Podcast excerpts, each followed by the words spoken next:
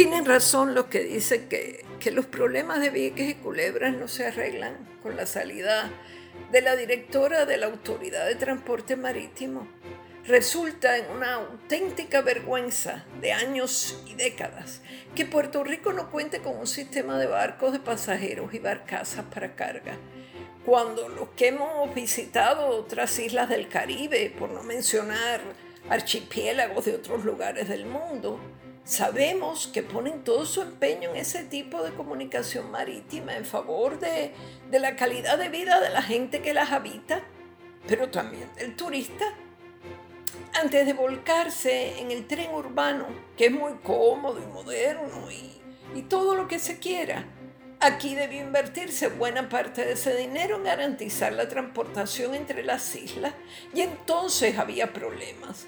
Lo que pasa es que políticamente hablando o politiqueramente hablando, lo del tren era, entre comillas, obra, con más volumen, más rimbombancia todo el dinero que se ha votado en monumentos capitolinos, en salas de reflexión que en realidad encubren salas de rezo y, y fundamentalismo, en alquileres innecesarios, en plebiscitos inútiles y en los contratos extravagantes que se han dado de un lado y de otro pudieron haberse utilizado o pudo haberse utilizado en montar un buen servicio de lanchas o en consolidar una, alianza público-privada que en realidad funcionase.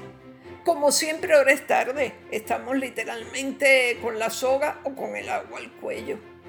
Mucho, mucho antes de que el país se declarara en bancarrota, los sucesivos gobiernos, los mismos que pagaron, por ejemplo, sumas infladas por los terrenos del corredor ecológico del noreste, le hubieran dado mejor trato a Vieques y Culebra.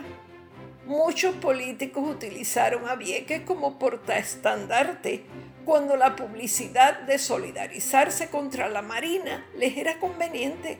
Luego desconectaron ese blog. Está a la vista de todo el mundo. Vieques dejó de importar y tanto tanto dejó de importar que esta crisis que ahora padece es cíclica. ¿Cuántas veces hemos visto los mismos titulares en los periódicos? A ver. Se le ha exigido a la Marina que acelere los proyectos de limpieza y por supuesto que debieron acometer la rehabilitación de la isla ellos, los que le ensuciaron, y hacerlo desde el momento mismo en que anunciaron que levantarían el pie. Pero, pero en la transportación las responsabilidades del Estado y el maná no puede caer del cielo aunque lo parezca. Algunos se comportaron como si Vieques no hubiera necesitado otra cosa que el cese de las maniobras militares. Los alcaldes en la Isla Grande dándose la gran vida, inventándose parques acuáticos sin agua o paseos lineales que se derrumban, teatros que se quedan sin espectáculos o incluso a medio hacer, y aquí no hubo una autoridad, una sola, que los recogiera al buen vivir y les dijera que lo primero era lo primero. Ah, no, porque la autonomía municipal es intocable. Pues muy bien, ahora van a saber lo que es autonomía. ¿Cómo pueden pedir millones, millones para escoger cabilderos que se mudarán a Washington a ganar más de 150 mil al año y no dedicar ni un mísero centavo a solucionar la transportación de los dos municipios que no se conectan por tierra, algo que es tan elemental, eh, que es de vida o muerte incluso.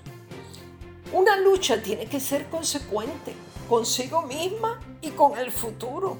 La de Vieques, tan pronto se fue la Marina, se volvió inconsecuente tiene que intervenir ahora la Guardia Nacional, eso debería sonarle como gran paradoja a mucha gente, para, para que la isla literalmente no se hunda en el desabastecimiento.